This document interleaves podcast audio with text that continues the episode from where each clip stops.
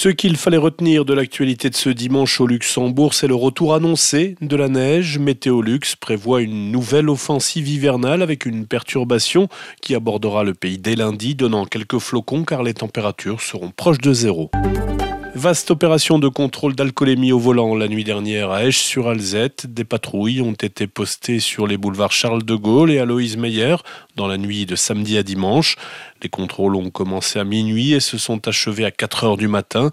Sur 143 automobilistes contrôlés, 11 avaient consommé de l'alcool.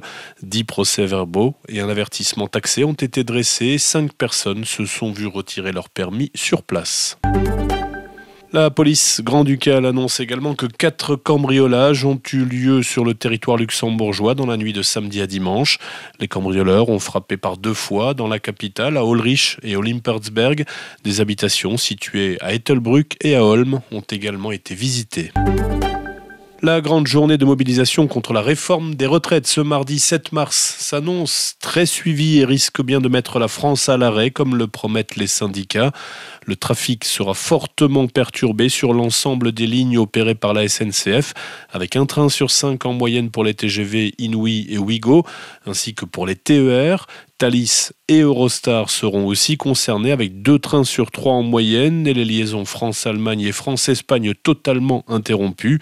Du côté des intercités, il n'y aura quasiment pas de circulation de jour comme de nuit. Par ailleurs, les routiers jusqu'ici en retrait de la mobilisation vont se joindre au mouvement. Barrage filtrant, blocage de plateformes logistiques, opération escargot, il prévoit de mener des actions dès ce dimanche soir.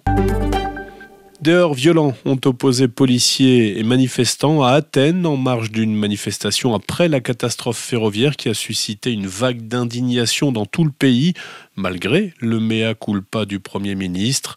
À Larissa, la ville la plus proche des lieux de l'accident, le chef de gare, mis en cause pour avoir commis une erreur fatale, était entendu dimanche par la justice en vue de son éventuelle inculpation pour homicide involontaire par négligence.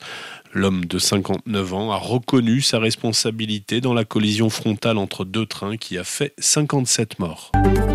Le double champion du monde en titre, Max Verstappen, a remporté dimanche le Grand Prix de Bahreïn, manche inaugurale de la saison de Formule 1, devant son coéquipier chez Red Bull, Sergio Pérez. L'Espagnol Fernando Alonso complète le podium pour sa première course avec Aston Martin.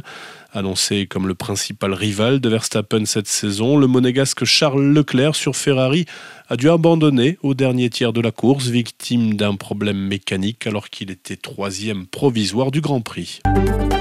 Retrouvez toute l'actualité du Luxembourg et de la Grande Région en continu sur 5minutes.lu.